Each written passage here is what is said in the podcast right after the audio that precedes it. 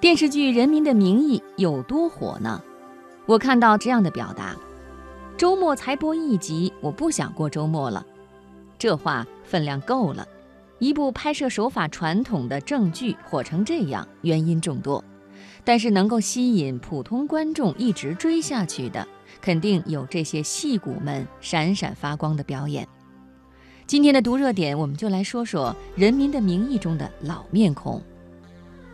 热播大剧《人民的名义》有两个最新进展，一是收视率破五，追上了当年的《后宫甄嬛传》，可以说是新晋国民大剧了；二是编剧周梅森在一次公开采访中表示，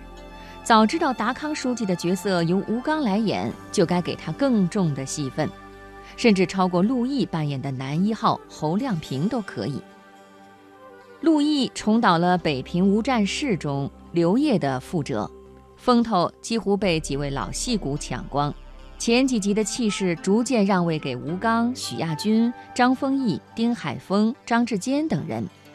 这个名单可以无限地列下去，甚至那些最近被指责没有光芒的女性角色，也有岳秀清、陶慧敏、张凯丽等实力派演绎。真的不怪陆毅。跟这些硬底子扛，他能有这个勇气很难得了。剧集本身的意识形态色彩可以先放一边，即便只从艺术标准来考量，《人民的名义》也是近年难得一遇的正剧范式。从一个处级干部的落马讲起，逐渐展开一场反腐大战，涉及上至副国级的众多官员，商场官场盘根错节，交织牵连成一张大网。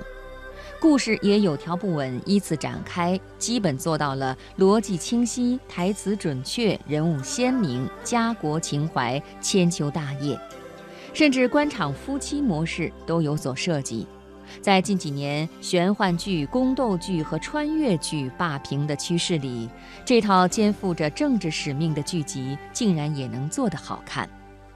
其实从前两集中客串的侯勇的表演就能看出这部剧的成色。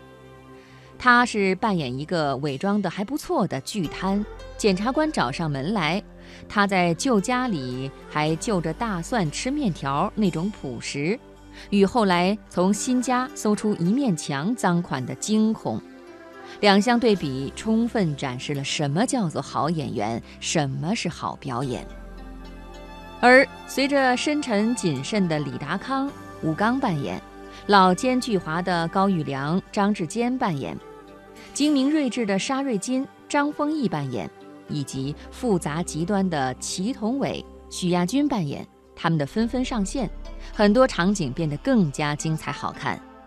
这些稳重扎实的优秀演员，尽职尽责地在这部现实主义的大剧里塑造人物，没有抠像，不用替身。这本应是演员的基本，在当下国剧充斥魔幻现实主义的情境里，却成了值得表扬、可以拿出来一说再说的东西。一部拍摄手法传统的正剧火成这样，原因众多，但是能够吸引普通观众一直追下去的，肯定有这些戏骨们闪闪发光的表演。《人民的名义》全体演员的片酬加在一起，可能都不如之前出演玄幻剧抠图并用上两位数替身的几位流量明星，但这毕竟也是市场选择的结果。事实证明，老戏骨们可以用自己丰富的人生和精湛的手艺完成更好的任务。而一些演技还待考证人气无限高涨的年轻明星选择了捷径未来恐怕还有很长的路要走。